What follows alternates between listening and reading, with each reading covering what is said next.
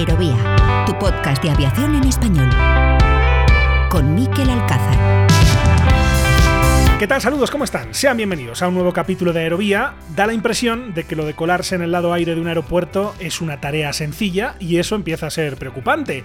Y no colarse por colarse, sino colarse para causar problemas. Sea una protesta de un grupo de ecologistas con ganas de provocar el cierre de un aeropuerto o sencillamente para echar botes de pintura sobre los aviones, o sea algo mucho más grave, como lo ve este fin de semana en Hamburgo, donde un individuo armado provocó el cierre del aeropuerto durante 18 horas al atrincherarse en la zona de pistas con su hija de 4 años como rehén. Al final, el individuo, un hombre de nacionalidad turca y 35 años de edad, se entregó a la policía y el incidente no fue a mayores, aunque para miles de viajeros y de trabajadores, muchos nervios y, por supuesto, cambios de planes forzados. Aufregend, wie ich finde.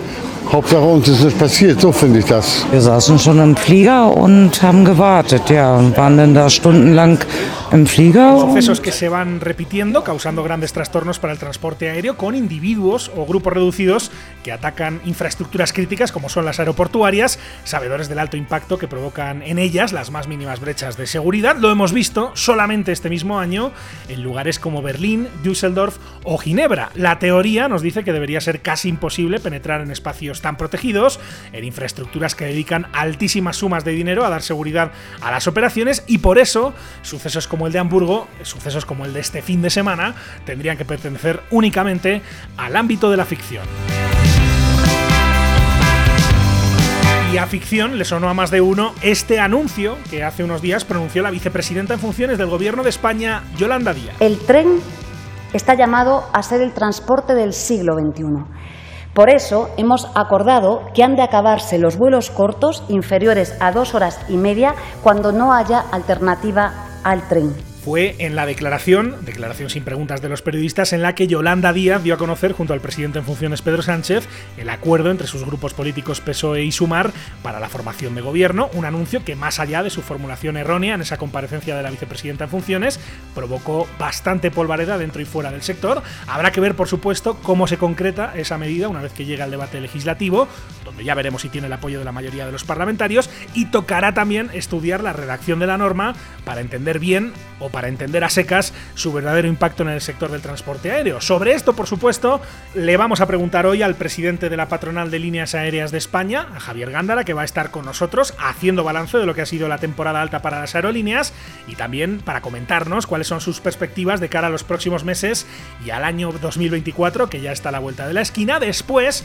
volver a sonar la sintonía de aviación latina aquí en Aerovía, en esta ocasión con un informe sobre la aviación de México que nos va a presentar su autor, nuestro compañero Daniel Martínez. Martínez Garbuno. Y cerraremos, como ya es costumbre, con una nueva edición del Radar de Aviación Line con Pablo Díaz con noticias de interés en diferentes puntos del globo. Así que sobre todo esto y más hablamos a continuación en este capítulo que es el número 110 de Aerovía. Con la colaboración de hispaviación.es. Aviación, drones y espacio por y para profesionales.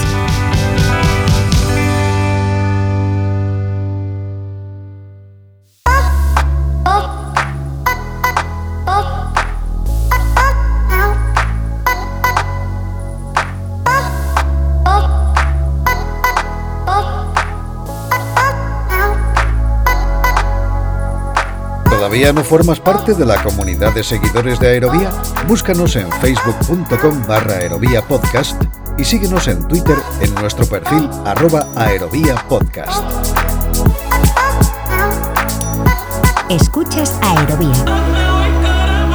Sabrán nuestros oyentes más veteranos que aquí en Aerovía nos gusta tomarle periódicamente el pulso al sector y más concretamente a las compañías aéreas con cierta periodicidad, como quien se hace un chequeo médico, por aquello de nuestro interés por saber cómo evolucionan las empresas, que son sin duda las que mejor transmiten los síntomas de la industria del transporte aéreo. La relación está establecida desde hace mucho tiempo, nunca falla. Cuando las aerolíneas vuelan mucho y ganan dinero, al, resto del sector le suele ir bien. Lo mismo que cuando no vuelan o vuelan poco, pues tienen y tienen pérdidas, al resto del sector también lo sufre en carne propia. Así que esta semana toca visita médica, vamos a decirlo así, si me permiten la expresión, y para ello saludamos al presidente de ALA, la Asociación de Líneas Aéreas, que es Javier Gándara. Hola Javier, ¿cómo estás? Bienvenido a Aerovía. Hola Miquel, ¿qué tal? Un placer estar aquí de nuevo. Encantado de saludarte Javier. Hablamos en 2020, esa fue la primera visita médica, digamos, eh, en plena pandemia, en aquel momento la, la cosa pintaba muy fea. En 2021, en el capítulo 31, también volvimos a hablar cuando ya el sector trataba de sacar la cabeza de, ese escenario de incertidumbre.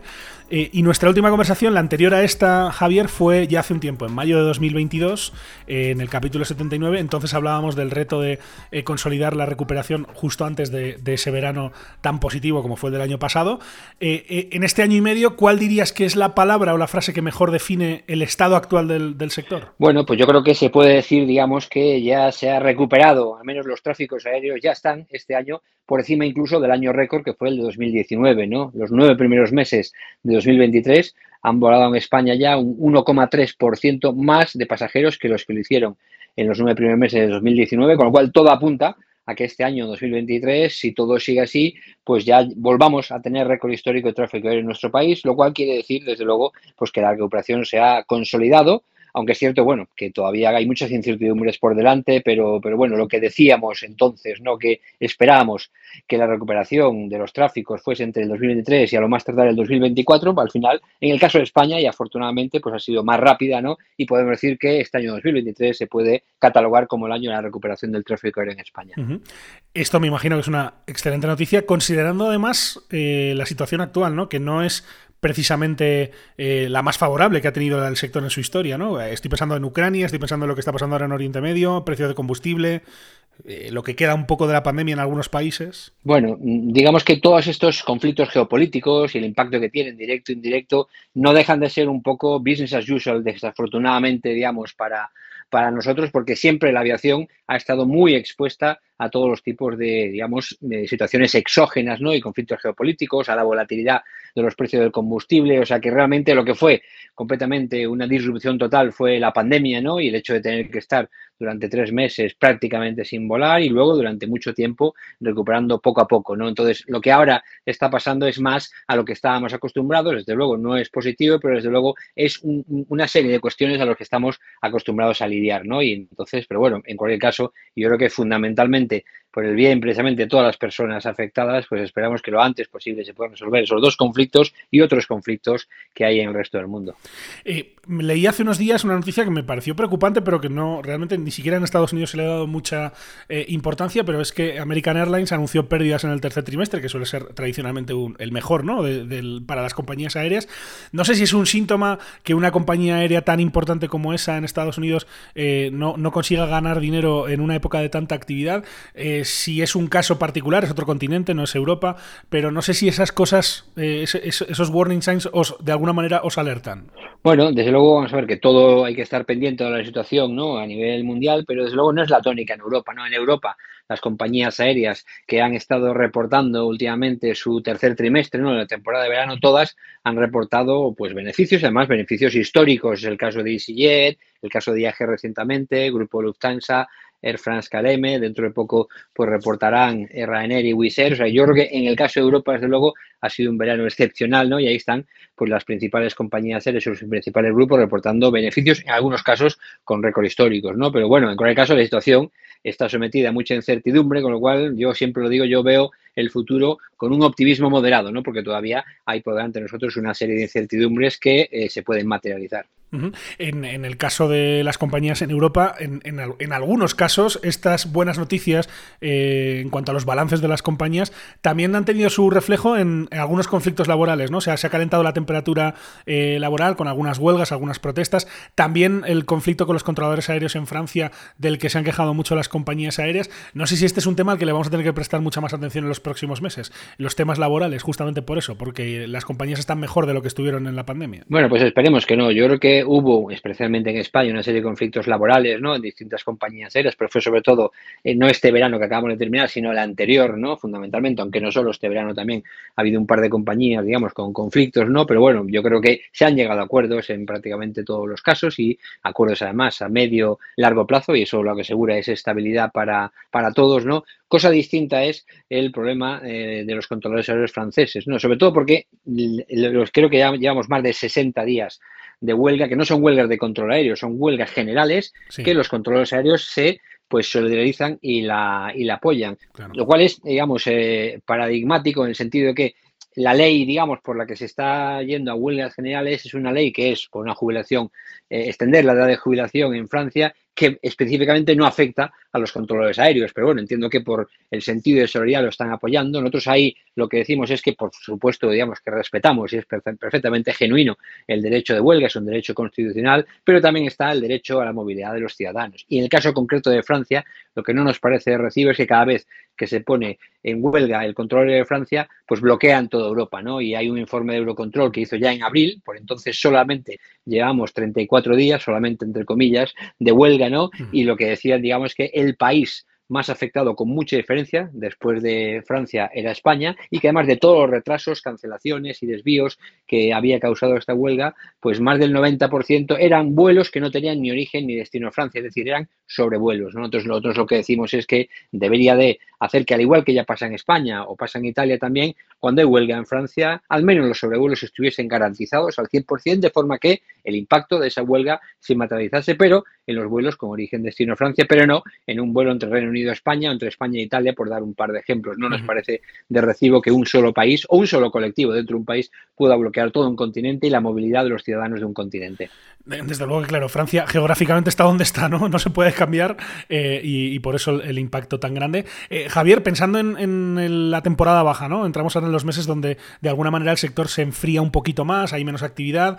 Eh, ¿Cómo, veis esta temporada baja? Eh, ¿Se va a volar más que en 2019? ¿Parecido? Eh, cuéntame un poco qué perspectivas tenéis para este inicio de 2024, final del 23. Bueno, pues de momento las perspectivas son buenas, ¿no? Y hace un par de semanas pues ya anunciamos que la oferta de asientos para esta temporada de invierno 23-24, ¿no? Que empieza, acaba de empezar, ahora a principios de noviembre y terminará a finales de marzo, la oferta de asientos en España de todas las compañías aéreas es casi un 13% eh, mayor que los asientos que finalmente se volaron en el invierno 18-19, que fue el último verano normal, ¿no? Porque el, verano 19-20, el invierno 19-20, perdón, ya cogió las dos últimas semanas de marzo que no se voló, ¿no? Entonces estamos hablando ya un 13% del invierno que más oferta aérea ha habido en nuestro país, pero además también con diferencias en algunas regiones, como el caso de Canarias o Andalucía, por encima del 20%, o sea que realmente, eh, digamos que todo parece indicar que al menos en lo que es la oferta, desde luego, pues va, va a responder, Ahora lo que va a ver es cómo responde la demanda, ¿no? Y eso es lo que ahora tendremos que ver. Además que también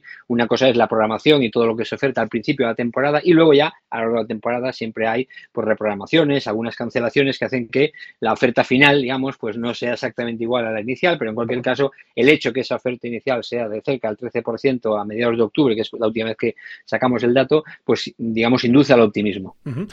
Más oferta lo mencionabas Javier, no sé qué previsiones de demanda, es decir, hablas de optimismo, eh, va a volar más la gente, supongo que además es una buena época, ¿no? Porque los precios son un poquito más bajos que en temporada alta. ¿O, crees que ese escenario de incertidumbre, por todo lo que estamos hablando de la situación que hay alrededor del sector, pues puede hacer que la gente sea, eh, y, seguramente el, recuerdo todavía muy presente de lo que pasó en pandemia, que la gente todavía esté pues mm, dudando más hasta el último minuto sobre si hacer o no un vuelo? No, yo creo que una de, de las consecuencias que ha tenido la pandemia es que la gente se ha dado cuenta, digamos, lo importante que es viajar y por tanto lo importante que es volar, ¿no? Por los distintos motivos que la gente viaja en, avión, ¿no? Eh, y, eso es así porque, desde luego, es bastante, digamos, paradigmático el hecho de que, a pesar de que estamos ahora mismo, ¿no? Ya llevamos un tiempo que la renta de los consumidores y de los hogares se ha, se ha visto impactada por el triple impacto de la inflación, el coste de la energía y también de los tipos de interés y aún así, a pesar de ello, pues la gente está viajando incluso más que antes, por eso estamos ya en cifras de, récord histórico, ¿no? Entonces, bueno, nosotros esperamos que esa tónica se mantenga, lo que creemos que está pasando es que la gente está repriorizando dentro de la renta disponible que le queda, viajar, ¿no? Y volar eh, cada vez está más alto, ¿no? Y entonces, pues lo poco mucho que le quede, pues una parte lo dedique a viajar y creemos que esa tónica pues se va a mantener, pero bueno, habrá que, habrá que verlo, ¿no? También es cierto que luego también una cosa es viajar en general y otra cosa es el impacto que a corto plazo alguno de estos conflictos puede tener. Y estas cifras que hemos dado del 13% fueron antes de que se produjese, digamos, el, eh, conflicto entre Israel y, Hamas, ¿no? y, eso también lo que puede hacer, a corto plazo al menos, como pasó con la primavera árabe, es que algunos tráficos pues se desvíen a destinos percibidos como más seguros, ¿no? Eh, temporalmente, como puede ser el caso de España, Canarias, que es un destino típicamente de, de invierno en general. O sea que, bueno, al final yo creo que, como dije antes, nosotros vemos eh, la situación con un optimismo moderado y la moderación es fundamentalmente porque todavía hay un gran nivel de incertidumbre, ¿no? Y entonces tendremos que ver cómo se desarrolla el resto de la temporada y sobre todo la temporada de verano. A medida que se ha recuperado el tráfico aéreo, Javier, no sé si tienes la impresión, yo al menos la tengo, de que vuelven los viejos debates que dejamos aparcados antes de la pandemia, ¿no? De los que ya hemos hablado mucho aquí en Aerovía, el debate sobre la saturación de algunos aeropuertos, pensando por ejemplo en Barcelona, el debate evidentemente sobre la sostenibilidad y, ha vuelto estos últimos días en España a, la palestra el asunto de prohibir vuelos, ¿no? De, que, ya es un poco más, no, no, es tan reciente, no es tan novedoso, ya por ejemplo en abril de 2021 eh, se debatía y se aprobó en la Asamblea Nacional de Francia esa, esa medida que ahora va en ese acuerdo de, gobierno entre el Partido Socialista y la coalición Sumar. Eh, algo ante lo que habéis sido muy críticos desde las compañías aéreas. Entiendo que es un texto que no está todavía puesto en una propuesta, una proposición de ley, que no ha pasado por el debate parlamentario, pero me imagino que el hecho de que se esté hablando de eso y además de una manera tan poco concreta eh, por lo menos es un factor de incertidumbre que no ayuda, ¿no? Bueno, eh, como bien dice, digamos, se lleva tiempo ya hablando de esto y yo creo que realmente aquí de lo que se trata es de atacar el, gran reto que tenemos, que es descarbonizar la aviación, ¿no? Y hasta qué punto las distintas medidas contribuyen o no contribuyen. Nosotros un poco lo que decimos en cuanto a esto, primero el texto del acuerdo no habla de prohibición, habla de reducción, eso es lo primero, y además por una coletilla que eh, en el caso, es en el caso de que no afecten a las conexiones con vuelos internacionales. ¿no? Entonces, al final, las cinco rutas que podrían estar afectadas, que son las conexiones de Madrid con Barcelona, eh, Valencia, Alicante, Málaga y Sevilla, pues esas cinco rutas ya se ha ido produciendo en los últimos años de manera natural un trasvase de pasajeros del avión al tren, que, se ha acelerado recientemente con la liberalización de este último modo de transporte. ¿no? La cuota de mercado del tren en todas esas eh, eh, rutas oscila de la que menos, que es el 80% en el Madrid-Barcelona, y el Madrid-Valencia llega casi hasta el 90%. Entonces, claro, ese entre 10 y 20% de pasajeros, que creo que fueron 3 millones y medio de pasajeros que todavía eligieron volar el año 2022, ¿por qué, ¿por qué lo hicieron? Pues fundamentalmente, no todos, pero la mayoría, porque no son pasajeros que vayan, por ejemplo, de Valencia a Madrid, son pasajeros que van de Valencia a Nueva York vía Madrid, ¿no? Entonces, claro, ¿cuál es el problema? Si se prohibiese a esos pasajeros volar, es bastante poco probable que ese pasajero entonces se cogiese su maleta, se fuese a la estación de Valencia, llegase en AVE a Tocha, se cogiese un taxi, llegase a Barajas, hiciese cola, facturase su maleta, hiciese otra cola, pasase seguridad y ya cogiese su avión a Nueva York para encontrarse con su maleta de vuelta en Nueva York, ¿no? Eso es bastante poco probable que pasase. Lo que pasaría es que seguirían volando, pero en este caso, en vez de a través de Madrid, en el ejemplo que hemos dado, volarían a través de Frankfurt o Charles de Gaulle o Londres, ¿no? Y al final entonces estarían emitiendo más todavía y además lo que haríamos es que perdiese competitividad y conectividad en nuestro país y en este caso del ejemplo el hub de Madrid-Barajas. ¿no? Entonces, por eso decimos que al final el reto de la descarbonización es un reto global y complejo y que desde luego las soluciones a ese tipo de retos suelen ser de la misma índole, no suelen ser locales y simples. Nosotros sí que pensamos que la intermodalidad pues puede jugar un rol para todavía incluso reducir más, pero también hay que ser consciente de los órdenes de magnitud, ¿no? El Colegio de Ingenieros Aeronáuticos hizo hace ya unos meses un estudio, que ahora lo ha recordado con una nota de prensa, donde cuantifica que esas cinco rutas apenas representan el 0,9% de las emisiones de la aviación comercial en España, unas 200.000 toneladas de CO2, que por supuesto todo suma. Nosotros pensamos que lo que hay que hacer es, para intentar pues poder tener ese 0,9%, ¿no? Eh, pero sin perder la competitividad y conectividad del país, es que los aves lleguen a los principales terminales y dar una solución intermodal. Y de esa forma, entonces, todavía ya, pues prácticamente se reducirá ese porcentaje de pasajeros que queda y entonces, bueno, contribuiremos poco, pero seguiremos contribuyendo. Lo que nosotros decimos es que ese 99% restante, ¿no? Es bastante más complicado y entonces es en lo que hay que eh, centrarse, ¿no? Y entonces hay un tema fundamental que son los combustibles sostenibles de aviación, el SAF, que el SAF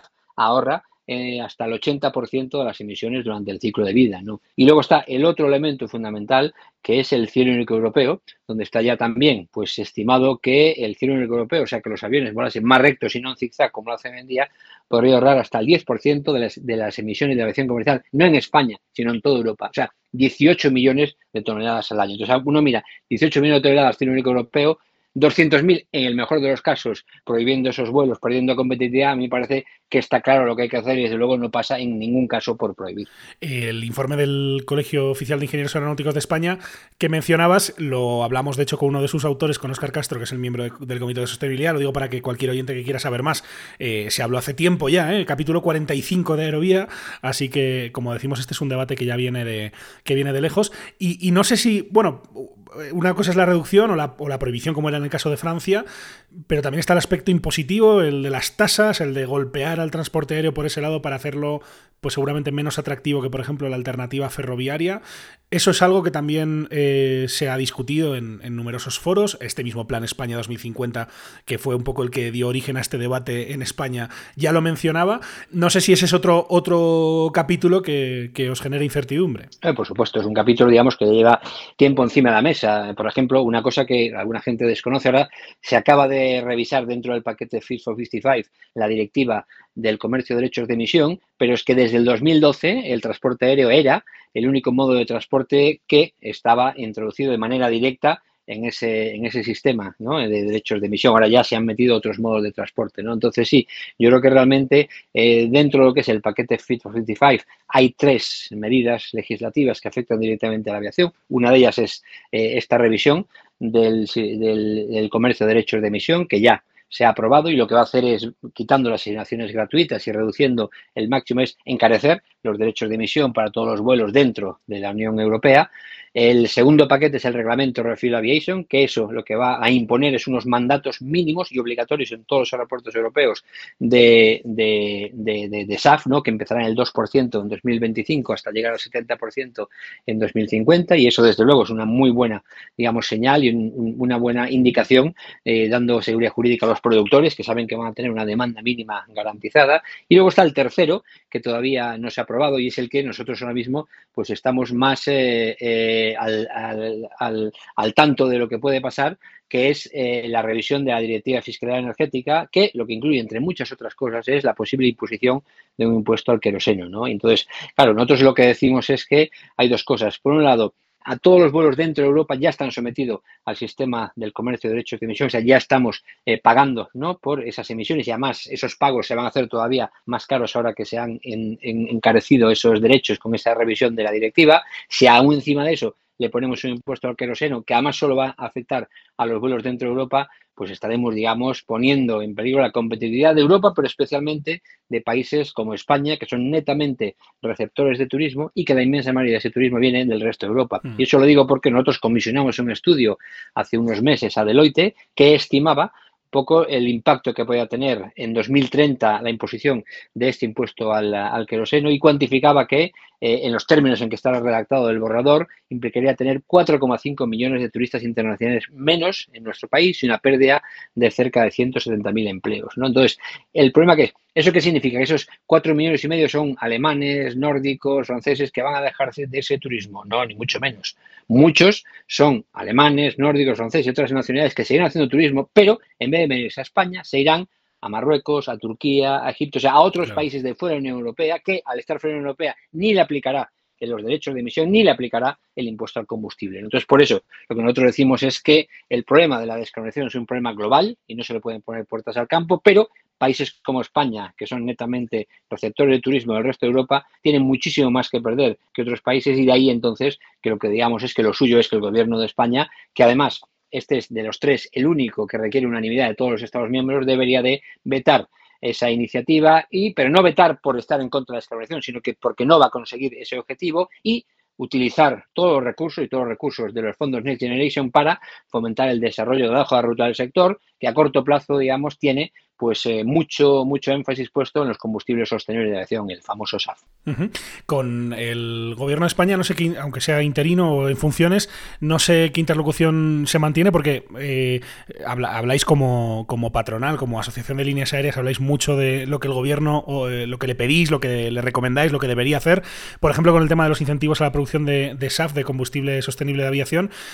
no sé si hay interlocución, si os escuchan o si es un poco más predicar en el desierto. No, bueno, sí que hay interlocución, lo que pasa es que también distintos ministerios, digamos, tienen distinta receptividad, ¿no? Nosotros en general, con el Ministerio de Transportes, por supuesto, y eh, con el Ministerio de Turismo, ¿no? Tenemos una relación pues muy fluida, como no puede ser de otra manera, ¿no? Y nos entienden bastante, con otros a lo mejor que tienen que ver otra serie de objetivos, pues no es tan no es tan fluido, ¿no? Pero por eso también, lo es un poco, lo que vemos es que aquí lo que estamos hablando no es de lo mejor o peor que le vaya a las compañías aéreas, ni siquiera al sector turístico, sino que es al conjunto de la economía española. Por eso hemos impulsado, ¿no? Recientemente la creación de una alianza para sostener el transporte aéreo que está formada por los principales actores del sector empresarial, académico y también el tercer sector. Nosotros creemos que tenemos un reto de, país, ¿no? Porque de que la aviación sea sostenible puede hacer que el turismo sea o no sea sostenible y al final que el conjunto de la economía española pues eh, funcione o deje de funcionar. Realmente ese impacto ¿no? que estaba cuantificado, esos 170.000 empleos que se perderían solamente con el impuesto de combustible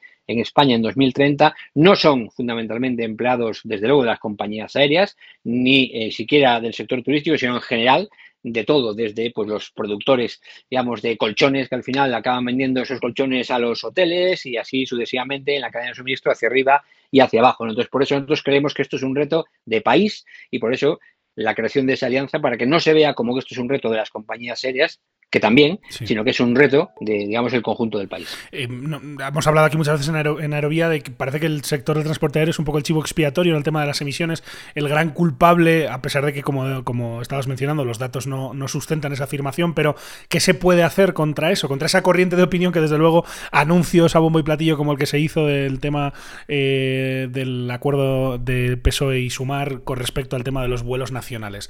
¿Qué se puede hacer frente a esa corriente que parece imparable? Bueno, yo creo que es complicado. O sea, el sector de la aviación comercial es un sector de perfil alto, sobre todo mediáticamente y políticamente, para lo bueno y para lo malo, ¿no? Es cierto también, pues, muchas cosas que a lo mejor en otros sectores no serían noticia, pues en el caso del sector aéreo sí que lo son, pero también, pues, para lo malo. Y luego yo creo que una de las, eh, digamos, de las cosas que nos ha traído la democratización, claro, es que hace 30 años, yo viví esa época, volar era algo que se podían permitir muy poca gente, los que tenían, pues, más, eh, más dinero, ¿no? Hoy lo hemos hecho tan accesible, tan asequible, entonces, de forma que casi todo el mundo, nuestro mundo occidental que vivimos, lo puede hacer, que lo ve como algo más, más cercano que otra serie de cosas que a lo mejor incluso incluso tiene un impacto mayor en cuanto a las emisiones, ¿no? Y yo creo que además también la aviación es, es muy visible, ¿no? Los aviones en los aeropuertos, cuando despegan, el ruido que hacen, las estelas que se dejan eh, en, eh, cuando están a altura de crucero, ¿no? Mientras que otras cosas, por ejemplo, y un, dato que a mí me sorprendió, aunque ya hace tiempo que lo vi, la aviación comercial más o menos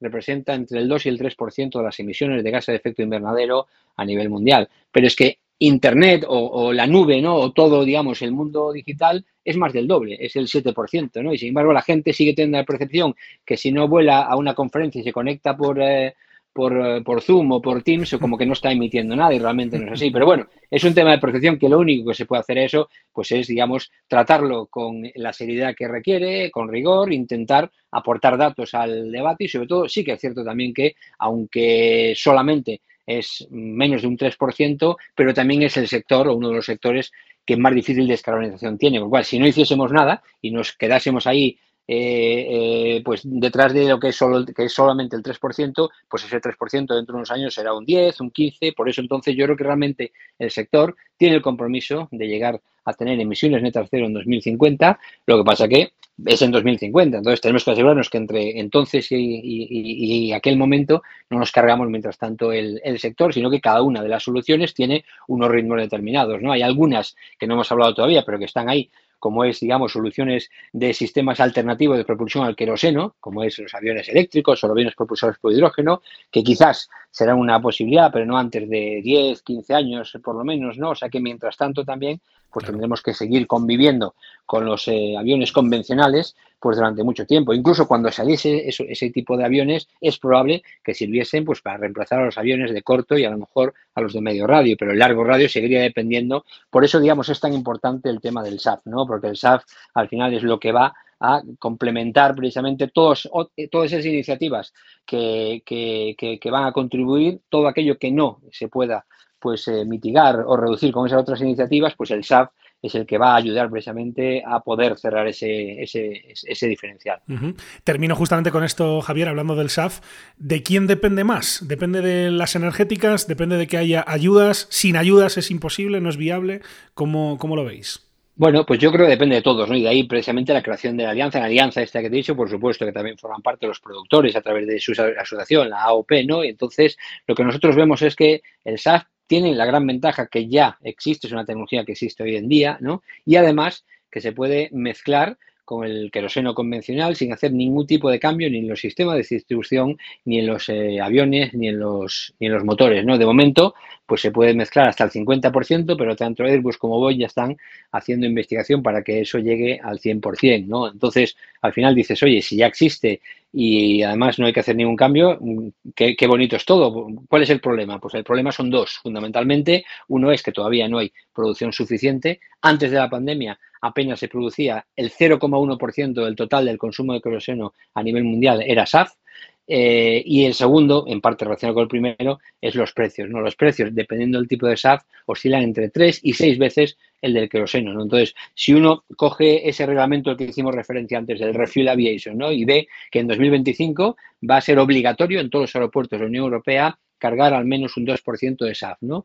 Y la gente puede pensar, bueno, pues eso no es muy ambicioso. Hombre, solamente llegar a eso implica multiplicar por 20 lo que era la producción de SAF a nivel mundial eh, prepandemia. O sea que realmente el reto es importante, ¿no? Pero por eso nosotros lo que pensamos es que eh, a corto plazo, ¿no? Y para los próximos 10 años, ahí tiene que estar el rol de los gobiernos y en este caso al haber unos fondos, ¿no? Como son los fondos Next Generation para, pues subvencionar a los productores de forma que, por un lado, tengan seguridad jurídica, tengan un riesgo menor y también les ayude a reducir, al menos durante los primeros años, esos costes de producción, de forma que ayuden a que ese diferencial de precios se reduzca, ¿no? Y de esa forma más también, pues habrá compañías aéreas, como algunas que ya lo han declarado, que no se limiten a cumplir esos objetivos del refuel, que empiezan el 2%, luego siguen el 6% en 2030 hasta llegar al 70% 2050, sino que pues vayan más allá de forma entonces que se acelere precisamente esa eh, hoja de ruta de descarbonización. Entonces, bueno, nosotros lo que creemos realmente es que el gobierno tiene una oportunidad de oro de conseguir ya no solamente descarbonizar la aviación y contribuir decididamente con el SAF, sino de reconvertir todo lo que es la industria energética en España y que España se convierta en un campeón nacional y global de producción de SAF, de forma que no solamente seamos autosuficientes, sino que además podamos exportar al resto de Europa y al resto del mundo. ¿no? Hay un informe que comisionó Iberia ¿no? a PricewaterhouseCoopers recientemente que cuantificaba el potencial de España de que se podrían, digamos, hacer entre 30 y 40 plantas de producción de SAF en todo el territorio nacional para precisamente poder, digamos, eh, contribuir a esa, a esa hoja de ruta. Entonces, bueno, digamos que trasciende bastante más allá de lo que es la aviación, las oportunidades que esta descarbonización ofrece para el conjunto del país. Y seguramente eh, ya los oyentes de Aerovía lo saben a estas alturas de la película, pero que hablamos de un tema que es clave para las compañías aéreas, que el combustible en el, día a día operativo es eh, vuestro principal coste, ¿no? Que, si eso se incrementa mucho, como decías, pues eh, seguramente la, la, operación de muchas aerolíneas pasaría a ser muy distinta o incluso inviable, ¿no? Y por eso es un tema tan, tan sumamente importante. Yo creo, Javier, comparando con las entrevistas que hemos hecho en el pasado, eh, esta es la más amable en lo, que estábamos contando, ¿no? Comparado con 2020, cuando hablamos en el capítulo 3 de Aerovía, que era en plena pandemia, cuando estaba el sector completamente congelado. En 2021, con toda la incertidumbre que había, la del 2022 seguramente ya fue mm, eh, mucho más agradable, pero esta ya podríamos calificarla de business as usual. No sé si estás de acuerdo. Sí, de hecho, un poco en la rueda de prensa que convocamos hace un par de semanas para pues, hacer lo que siempre hacemos, que es un balance de la temporada de, que ha acabado, que en este caso es la de verano, y perspectiva de la que empieza ahora, que es la de invierno, ¿no? Ya hemos dicho también que ya es la última vez que vamos a hacer cualquier tipo de comparativa con 2019. Ya a partir de ahora y a partir de las siguientes ya compararemos de año a año como siempre se ha hecho. Efectivamente ya entrando en modo business as usual y yo creo que, bueno, realmente eh, sí, yo recuerdo esa primera entrevista, 2020, cuando pues todo era negrísimo, era la mayor crisis y sobre todo que no se veía que si ese túnel tenía algún tipo de, de, salida, ya no que estuviese lejos o no, sino si realmente tenía salida o iba a cambiar el mundo como lo habíamos conocido. Y yo creo que desde luego ahora, ¿no? Y echando un poco la mirada atrás, la aviación ha pasado la peor crisis de su historia, pero también nos hemos dado cuenta todos de lo fundamental que es viajar en nuestras vidas y para viajar la mayor parte de las veces tienes que volar y por eso digamos es lo maravilloso de nuestro negocio, ¿no? que al final a lo que nos dedicamos es a mejorar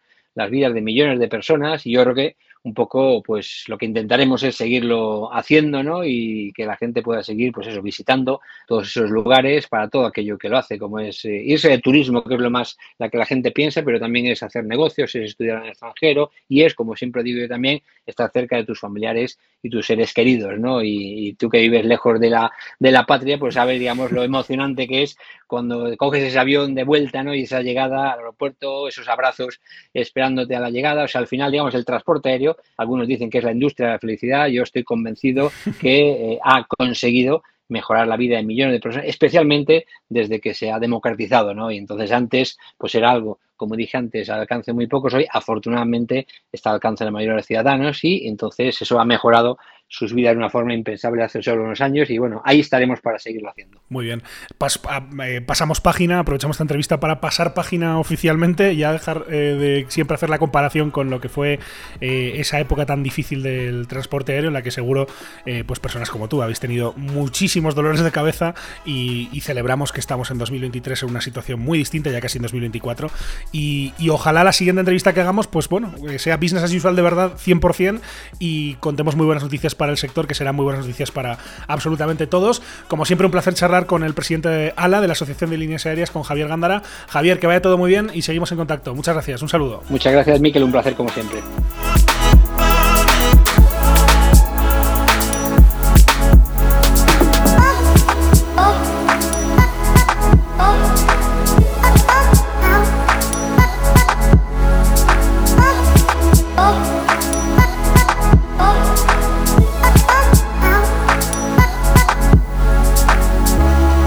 Nosotros seguimos con más temas aquí en Aerovía. Vamos a cruzar el charco.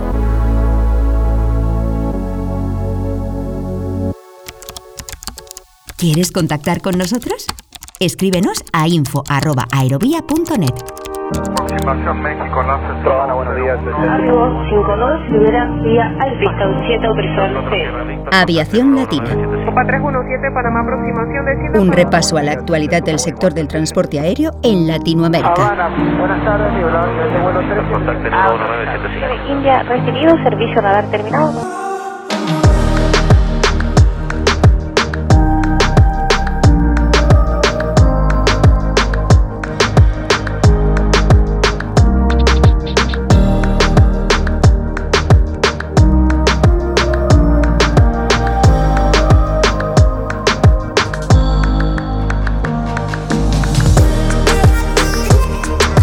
Esta es la sintonía, si es que no se habían olvidado de ella, de Aviación Latina, que es nuestra sección para hablar sobre el transporte aéreo en el continente latinoamericano, en la que, como siempre, saludamos y damos la bienvenida al periodista Daniel Martínez Garbuno. Hola Daniel, ¿cómo estás? Bienvenido a Aerovía. Hola Miquel, muchas gracias. Hoy Daniel has venido a hablar de tu libro, como diríamos en España, has venido a hablar de un informe que se ha publicado recientemente y que lleva además tu firma, un informe que se titula El sector de la aviación mexicana, que sigue después de recuperar la categoría 1, desafíos y tendencias. Un informe, eh, Daniel, que comisiona la empresa IBS Software en colaboración con Alta, que es eh, la Asociación de Aerolíneas de Latinoamérica y el Caribe, que habla del que es ya, y esa es una de las novedades de este año, el mayor mercado aéreo de toda Latinoamérica, como es el de México, en una situación muy peculiar, que le hemos venido hablando aquí durante muchos capítulos en diferentes momentos eh, de estos tres años, más de tres años, casi cuatro ya de, Aerovía, que recientemente ha estado marcada por esa pérdida de categoría 1 por parte de la Administración Federal de Aviación de Estados Unidos.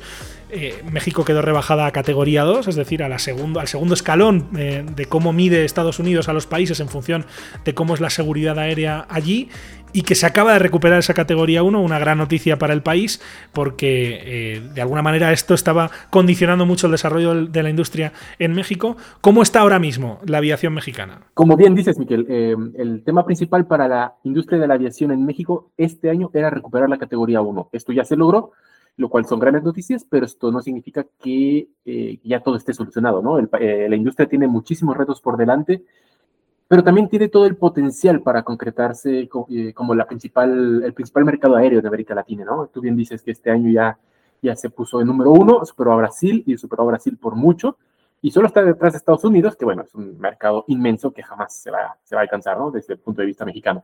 Sin embargo, eh, la colaboración con Estados Unidos es, es, vital, y ahora que ya está en la categoría 1 de, vuelta, esto va a ser, eh, este mercado va a explotar. Y de hecho ya lo estamos viendo con muchos anuncios de nuevas rutas por parte de muchas aerolíneas.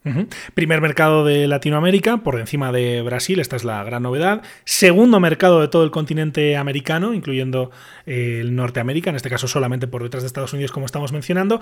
De esto tiene que ver, entiendo, Daniel, mucho, y lo mencionas en el informe, eh, la política que tuvo México en el peor momento de la aviación mundial, como fue durante la pandemia, de puertas abiertas, se podía eh, entrar en México sin ningún problema, también salir, evidentemente, y eso seguramente ayudó a que el, a que el mercado aéreo no se resintiera tanto. No es el único factor del que se habla en ese informe que ha condicionado y que ha marcado la aviación mexicana en los últimos años, aparte de esa pérdida de categoría 2. Se habla del abandono del gran proyecto que era el aeropuerto que se estaba construyendo ya en Texcoco, la construcción del aeropuerto civil en, la base aérea el Felipe Ángeles, el AIFA. Se habla también de las compañías aéreas que se han caído por el camino en estos últimos años, como Interjet y Aeromar. Y se habla pensando en el futuro de varios aspectos. Eh, uno, por ejemplo, es el de la militarización, la creciente militarización. El gobierno de Andrés Manuel López Obrador se ha caracterizado, entre otras muchas cosas, por poner a militares en puestos de decisión clave de la aviación civil mexicana. Y este es un aspecto que, cuando hablas con líderes de la industria que aparecen en ese informe, pues se comenta, ¿no? Es uno de los aspectos que más llama la atención cuando se analiza lo que está ocurriendo en México. Así es, es un tema Diría de preocupación, yo creo que sí, porque no saben cómo va a funcionar em, este tema, ¿no? El, ejército ya tiene control del aeropuerto Felipe Ángeles, que se construyó durante este sexenio. La Marina ya administra el aeropuerto internacional de la Ciudad de México. Y además el ejército va a tener eh, el nuevo aeropuerto de Tulum y va a tener una aerolínea mexicana de aviación, que para los que escuchan tu podcast les debe de sonar el nombre, como Mexicana de Aviación, este, esta aerolínea histórica que cerró sus puertas en 2010 y que ahora la van a relanzar como una nueva aerolínea de Estado y una aerolínea militar. Entonces, este tema de la militarización está muy en boca, pero hay muchas interrogantes sobre cómo va a funcionar, sobre qué impacto va a tener sobre las aerolíneas comerciales y, qué tanto va a poder hacer em, esta nueva mexicana de consolidarse en el mercado doméstico. Ellos dicen que quieren tener hasta el, hasta el 12% del mercado, del mercado comercial mexicano, pero si es esto posible, está por verse. Mexicana de Aviación, como dices Daniel, es sin duda un nombre que a cualquiera que haya seguido el transporte aéreo en las últimas dos décadas, pues le sonará, porque es un nombre histórico del transporte aéreo de Latinoamérica, una compañía ya desaparecida que ahora eh, reaparece, pero no es la misma compañía, solamente toma el nombre, toma la imagen, entiendo también el, branding, pero ya no es una empresa como la que quebró eh, hace años, sino que ahora va a ser una aerolínea pública. Y esta es una gran una gran diferencia el hecho de que esté operada por, por militares con respecto a otras aerolíneas públicas que hay en, la región, pues sin ir más lejos, por ejemplo, estoy pensando en aerolíneas argentinas, en el caso argentino, eh, que es que aquí, eh, aparte es una aerolínea pública que viene a competir a un, a un mercado marcadamente privado, va a tener una, dirección, una, una operativa dirigida por, por militares y de la compañía no sabemos gran cosa, más allá de pues algo de la flota, ¿no? Pero no sabemos todavía ni cuándo empieza, ni cómo. Eh, creo que hace unos días también hubo pruebas para ser tripulante de cabina de pasajeros en, Mexicana. ¿Qué sabemos exactamente de esta, de esta nueva compañía que entiendo que va a cambiar el terreno de juego? El plan original de Mexicana era iniciar operaciones en diciembre. Sin embargo, todavía no tiene un certificado de operador aéreo, por lo cual es difícil que puedan cumplir esta fecha. Sin embargo, ya, como tú bien dices, ya hemos escuchado acerca de su flota. Van a arrendar eh, hasta 10 aviones Boeing 737-800 y también ya sabemos algo de sus rutas. Eh, planean, eh, originalmente habían dicho que querían atender mercados desatendidos, ciudades pequeñas que no tuvieran conexión aérea con Ciudad de México. Sin embargo, las primeras 20 rutas que enviaron son las rutas más populares. Van a volar Cancún, van a volar a Monterrey, van a volar a Guadalajara, van a volar a Tijuana. Eh, son rutas que ya están atendidas por otras aerolíneas, lo cual genera eh, mucha preocupación en, el sentido de cómo van a atender este nicho de mercado. Hay realmente necesidad de una nueva aerolínea y también genera la preocupación de, dado que van a estar em, operados por el ejército y van a operar desde un, aeropuerto que es administrado por el ejército, si esto no se presta para cierto tipo de beneficios que, favorezcan a, la nueva mexicana por encima de las otras aerolíneas. Eh, sin embargo, te digo, todavía hay muchas eh, interrogantes y, y ya veremos qué pasa. Es un tema que sin duda preocupa a la industria. De hecho, estoy eh, recordando ahora una frase de Peter Cerdá, que es el hombre fuerte de la IATA para, las Américas, eh, sobre esto, ¿no? Sobre cómo va a ser eh, la entrada de Mexicana en este mercado, que como decimos es marcadamente privado, cuál va a ser la relación del gobierno y sobre todo si va a haber trato de favor, que lo que evidentemente piden las empresas es que no lo haya, que no haya un trato de favor como se ve en otros países que tienen aerolíneas públicas en, otras partes del mundo, ¿no? Estoy pensando también pues, en, en Etiopía, por ejemplo, en Etiopía o, la queja que han tenido durante muchos años también las aerolíneas en Argentina, ¿no? En estos últimos cuatro años, por ejemplo, de cómo se prioriza a la aerolínea estatal sobre las eh, privadas. Esto es algo que sin duda aparece en el documento, en ese informe del que estamos hablando, Daniel. Eh, ¿Cómo es eh, esa relación entre el Estado y las empresas privadas y cuál va a ser a partir de la entrada de este nuevo actor en el sector? ¿no? Las, um, las aerolíneas siempre están solicitando al, al, gobierno, como tú dices, este piso parejo y también comunicación constante, que es lo que ha fallado mucho en, las, en, en, el último sexenio, ¿no? Desde que se canceló el aeropuerto de Texcoco. Siempre ha habido mucha animosidad entre, entre ambas partes.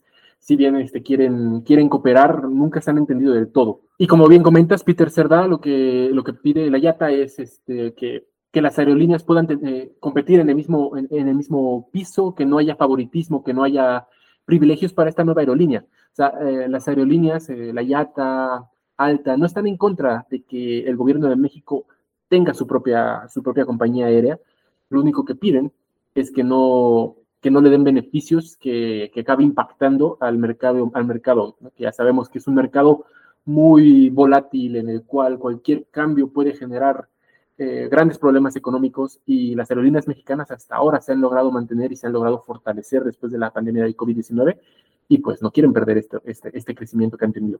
Me refiero a las primeras tres, ¿no? Porque las aerolíneas regionales, las pequeñas, como era el caso de Aeromar, han tenido tres años terribles, muy difíciles y muy complicados este, que ha derivado en la, en la quiebra de, de, varias de ellas. Uh -huh. De momento, eh, escepticismo, ¿no? Eh, sin, sin, poder valorar todavía qué va a pasar, seguramente el año que viene, y en función de cómo vaya, seguramente eh, escucharemos declaraciones en un sentido o en otro. Eh, de momento, pedir igualdad de condiciones, ¿no? Que parece algo bastante clave. Y una declaración que rescatamos sobre esto de Willy Walsh, que es el máximo mandatario de la IATA, anterior ejecutivo de, de IAG, el irlandés, que hablaba sobre la creación de esta compañía aérea pública. I'm unclear as to what diciendo no tener clara la ambición de crear esa nueva aerolínea, diciendo que el mercado está bien servido en México y que toca esperar y ver. Esto sobre el informe, ese informe que se titula El sector de la aviación mexicana que sigue después de recuperar la categoría 1, desafíos y tendencias, informe que lleva la firma de Daniel Martínez Garbuno, informe comisionado, como decimos, por IBS Software, por IBS Software, la empresa de tecnología, y que, por cierto, enlazamos desde aerovía.net, eh, lo pueden descargar en el, eh, en el artículo sobre este mismo capítulo, allí tenemos el link para que puedan eh, descargarlo y leerlo, aquellos que estén interesados en conocer más a fondo cómo está el sector de aviación en México. Y antes de cerrar, de hecho, dos temas que uno lo has mencionado ya, el otro no, porque es posterior al lanzamiento del informe. El primero es el aeropuerto internacional de Tulum, como decimos, va a estar operado también por militares. Justo este fin de semana, el presidente López Obrador ha publicado un vídeo en el que se ve desde las alturas ese nuevo aeropuerto que viene también, entiendo, a descargar eh, la actividad del aeropuerto de Cancún. Eh, va a estar, de hecho, pues más al sur, con lo cual se amplía, se amplían las posibilidades para las compañías aéreas que vuelan a esa parte de la península de Yucatán y que parece que va a entrar ya en servicio muy pronto, ¿no? Por lo que decía López Obrador en su tuit, se habla ya de diciembre del inicio de operaciones. Es correcto. Eh, el nuevo aeropuerto de, Tulum eh, abrirá sus puertas el primero de diciembre. Ya tiene, ya tiene para ese día dos aerolíneas confirmadas, Aeroméxico y Aerobús, que lanzarán rutas domésticas. Aeroméxico volará desde el Aeropuerto Internacional de la Ciudad de México, mientras que Viva Aerobús tiene cuatro rutas, incluyendo Ciudad de México, Tijuana, Guadalajara y Monterrey. Para el próximo año, para marzo, cuando se dé el inicio de las operaciones internacionales, tanto Delta Airlines como Spirit Airlines ya, ya mostraron su interés y ya anunciaron rutas hacia Estados Unidos. Estas novedades sobre el nuevo aeropuerto de Tulum, que es una noticia relevante para el sector aéreo mexicano, pues son posteriores a la publicación del informe, como también lo ha sido eh, una noticia grave, como es el huracán Otis, eh, categoría 5, impactó de lleno contra la ciudad más importante del Pacífico mexicano, como es Acapulco.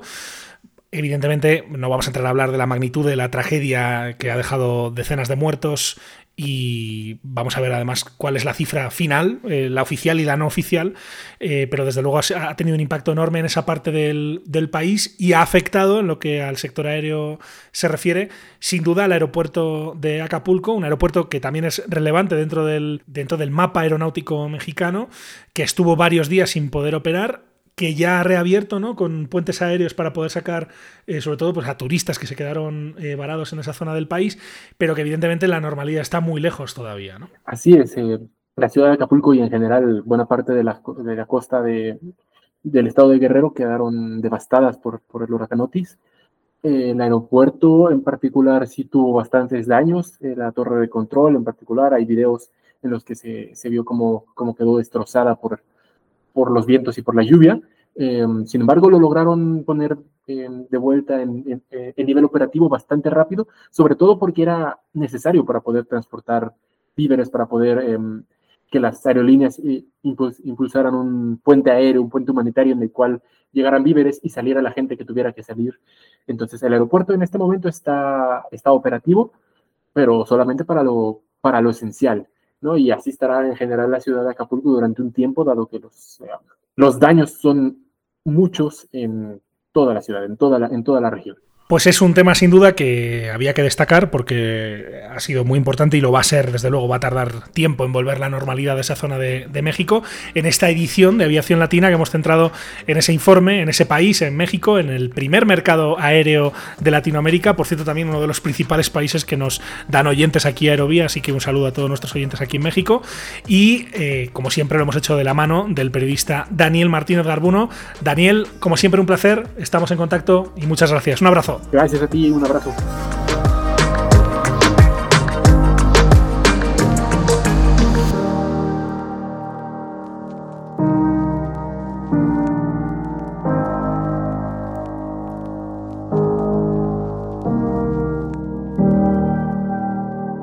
Un punto más para completar esta aerovía. Ya nos espera Pablo Díaz. En Aerovía comentamos las noticias más importantes de los últimos días en el sector. Un incidente de esta naturaleza que le vamos a contar obliga a un avión a devolverse a su aeropuerto de We know that the pilot sent a distress signal. A technical issue uh, is what it's being called. It's hit UK air traffic control systems. Airlines are warning of lots un retard considérable. Aujourd'hui encore, la pagaille était visible à la fois dans le hall et en coulisses. Schwere Gewitter und heftige Regenfälle haben den Frankfurter Flughafen kurzzeitig lahmgelegt. Conectamos y ponemos en marcha el radar de aviación line.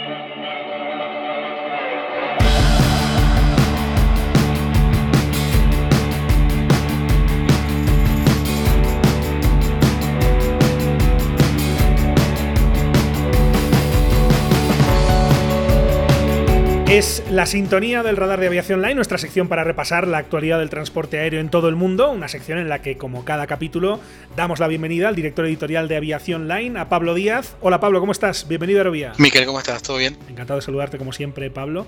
Eh, y además, empiezo dándote la enhorabuena, porque el primer punto nos lleva a hablar del, Alta eh, Forum, de la Asamblea General Anual, ¿no? De, de la Asociación de Líneas Aéreas Latinoamericanas y Caribeñas, donde eh, vamos a hacer un poquito de autobombo, que hay que hacerlo, y además eh, a mí me da eh, mucha alegría que un colaborador nuestro se lleve un premio. ¿Te premiaron? Cuéntanos por qué.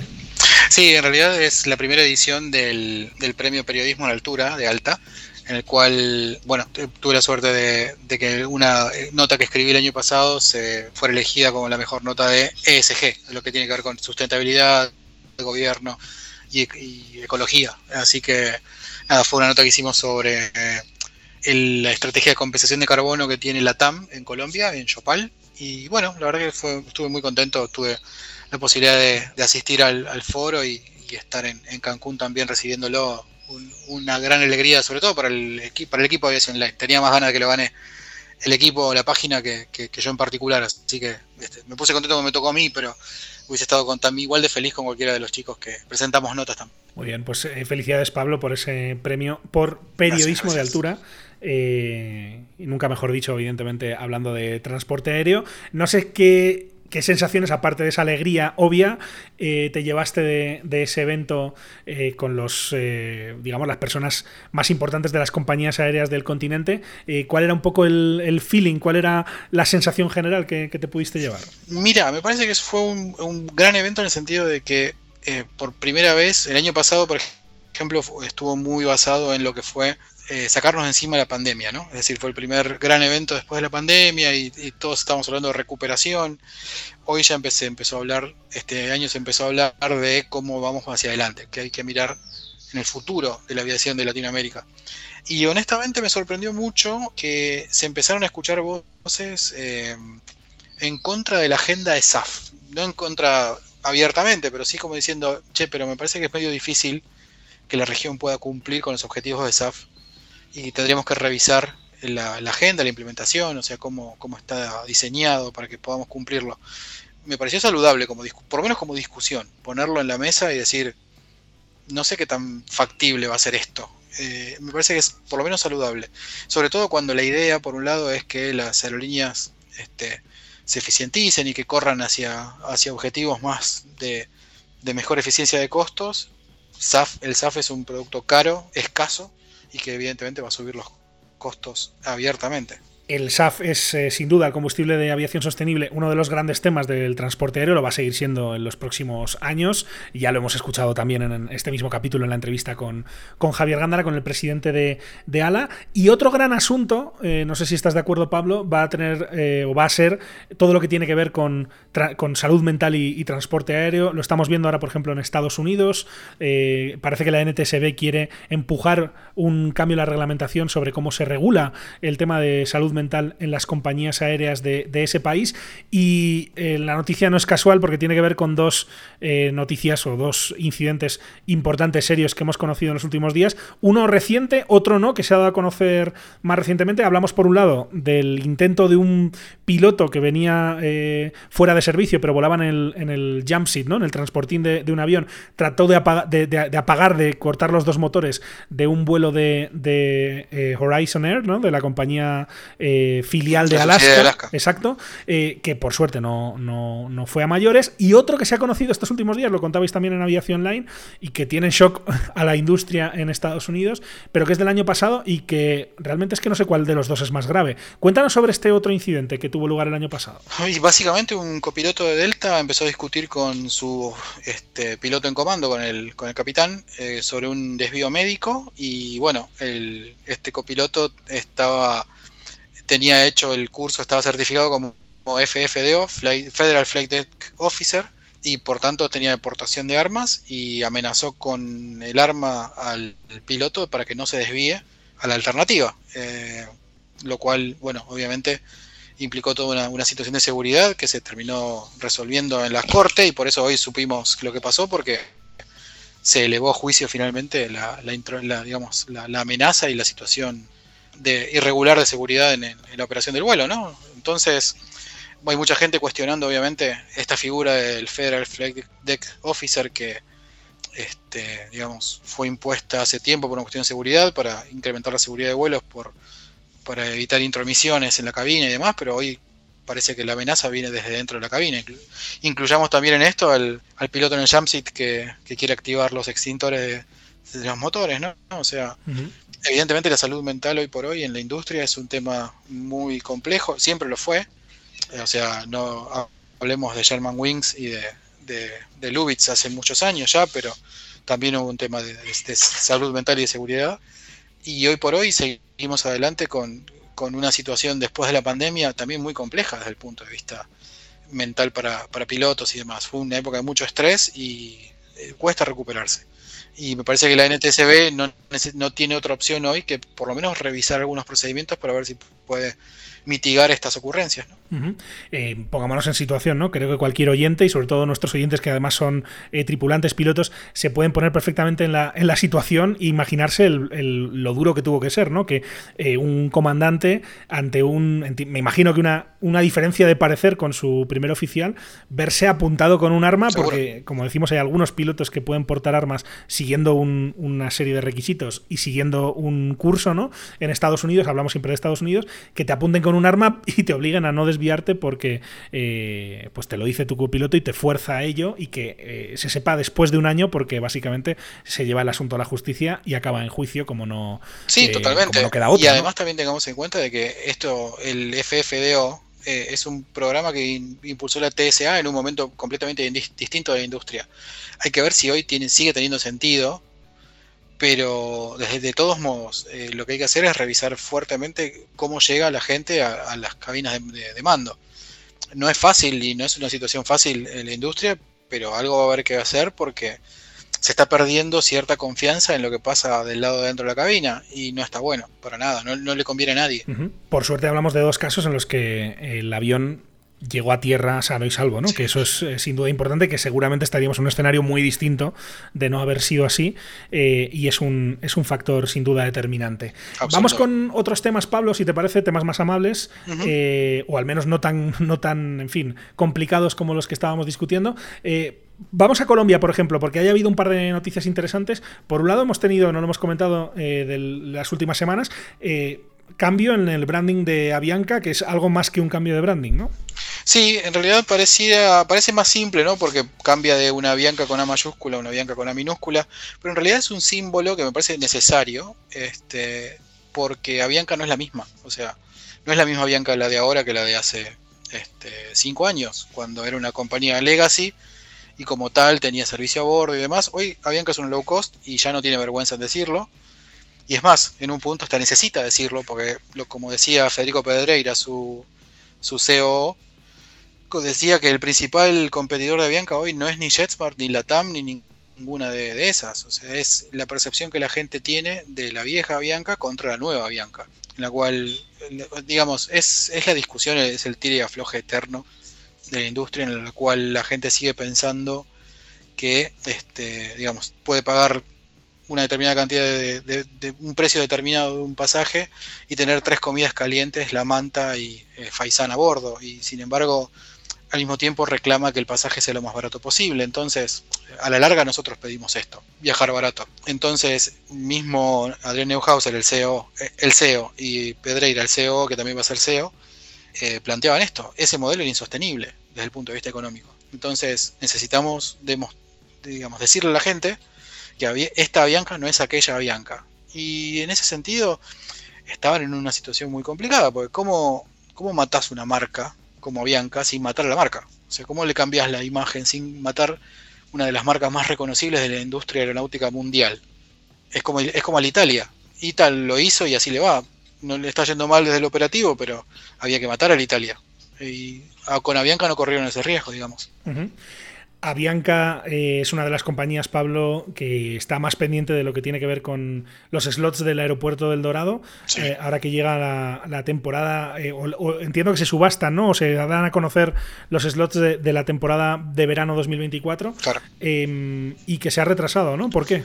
Básicamente porque todavía están en discusión y todavía están tratando de ver cómo se asignan y además con un mercado en el cual el año pasado tenía contado con Viva y Ultra y este año no están y hay que reacomodar esos slots y bueno, este, la decisión de Aerocivil que tenían que entregar los slots el 2 de noviembre y lo pospuso para el 10, la idea es que justamente puedan seguir negociando y seguir viendo cómo se van a acomodar. Entra JetSmart en, en ese mercado, en esa, en, esa repartija de, de, posiciones y capaz que hay que ver cuántas le tocan a cada uno. Se espera que Avianca tenga la, la gran mayoría como siempre, pero hay que ver el reacomodamiento del resto de las piezas. Y es un tiro y afloje constante y por el que todo el mundo reclama. O sea, no he hablado con ninguna autoridad de ninguna de las aerolíneas que operan en Colombia que no haya mencionado la palabra slot en los primeros 15 segundos de conversación. Entonces, es el gran tema que tienen que, resolver para operar el año que viene. Y también, eh, ya para ir cerrando, Pablo, de compañías de bajo coste, otras noticias. Eh, una que ha llamado la atención, que son esas declaraciones de Michael O'Leary amenazando a Boeing con cancelar pedidos, ¿no? con cancelar entregas. Ya es, ya es martes, todo pasa siempre. O sea, eh, O'Leary lo, lo que tiene es esa capacidad de siempre pedir descuentos y siempre, en realidad siempre amenazar con cancelar pedidos para obtener ventajas de, de Boeing la hora de negociar aviones. Lo ha hecho con los 8200, lo ha hecho con los MAX, lo ha hecho con los 737-800 y lo hará con cualquier cosa que vuele Boeing este, de aquí a futuro. Y es más, hasta lo he escuchado amenazar con irse a Airbus, cosa que no se cree ni él, pero es parte de su estrategia de negociación. A ver, eh, yo estoy, eh, últimamente venía diciendo, teniendo en cuenta que se retira al Baker de Qatar, nos queda el último gran viejo lobo de mar, que es este, que es O'Leary negociando cosas, porque al Baker también era bastante complicado para las negociaciones, si lo sabrán Airbus y Boeing, pero este, O'Leary también suele pedir este tipo de cosas, suele buscar descuentos, suele hacer estas declaraciones rimbombantes para tratar de obtener un 5%, un 2%, y está perfecto porque a la larga, si su estrategia es ser de bajo costo, tiene que hacerlo en cada cosa que hay. Negociar aviones es parte de esa, de esa forma de vivir que tiene, que tiene Ryanair, ¿no? sabemos que las relaciones entre las compañías aéreas, todas, ¿no? Pero yo creo que especialmente las de bajo coste lo, notan más y los fabricantes de, aviones, pues no siempre es fácil, ¿no? Estamos viendo ahora también un ejemplo y con eso cerramos, Pablo, en, Argentina, en, en, el cono sur, digamos, con JetSmart, que está teniendo complicaciones porque no le están llegando los aviones en los plazos acordados con, en este caso, con Airbus, ¿no? Claro, exacto. Sí, en realidad lo que este, hay varias, varios factores. Uno de ellos es eh, justamente las estas demoras que hacen que, por ejemplo, la, idea de operar el de su filial colombiana a principios de 2024 se haya tenido que mover un poco y además también tener que hacer una movida de, aviones de las distintas flotas en las filiales, porque por ejemplo en la temporada de verano eh, se van a requerir más aviones en Chile, por ejemplo, de los que pueden llegar a operar en Argentina, entonces se van a mover, se va a mover por lo menos un avión argentino, va a moverse a la filial chilena para empezar. También va a haber seguramente movimientos en Perú y demás, es parte del, juego y además es parte de la flexibilidad que hoy tiene JetSmart al tener varias, eh, varias subsidiarias con distintas necesidades de flota. Es una ventaja, por un lado, tener eh, varias subsidiarias y poder administrar el parque de, aviones como una flota global, más allá de que cada una tenga su matrícula y demás, pero bueno, es algo de que es fácilmente de fácil solución a la hora de rematricular y poder operar doméstico en otra filial. Así que bueno, es una forma de seguir maximizando los, los aviones existentes y seguir esperando aviones que están demorados. ¿no? Pues son estas las noticias que hemos seleccionado en esta edición del Radar de Aviación Online. Hemos hablado de México, de, Estados Unidos, de Colombia, de Irlanda o, de toda Europa, en el caso de Ryanair, y también de, Argentina y otros países de Latinoamérica con JetSmart. Lo hemos hecho como siempre con Pablo Díaz, que es el director editorial de Aviación Online. Pablo, enhorabuena de nuevo por ese premio. Eh, seguimos en contacto y volvemos a hablar en unos días. Muchas gracias, un abrazo. Muchas gracias, buena semana.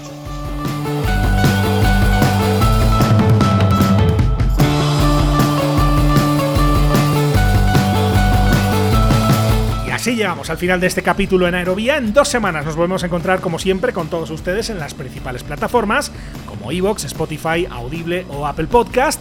Mientras tanto, recuerden que todos nuestros contenidos siguen a su disposición en www.aerovía.net y también en Hispaviación. Pueden seguirnos ahí, además de nuestros perfiles en las redes sociales, y nos pueden contactar, ya lo saben, en nuestro correo electrónico en info.aerovía.net. Una vez más, muchísimas gracias por estar ahí y hasta la próxima.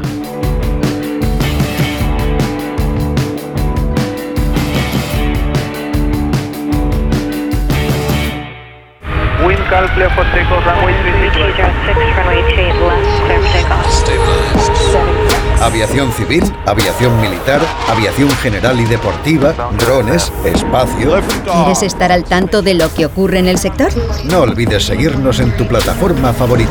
En Apple Podcast, Spotify, Evox, Podbean, Tuning y más. Busca Aerovía, tu podcast de aviación en español y suscríbete.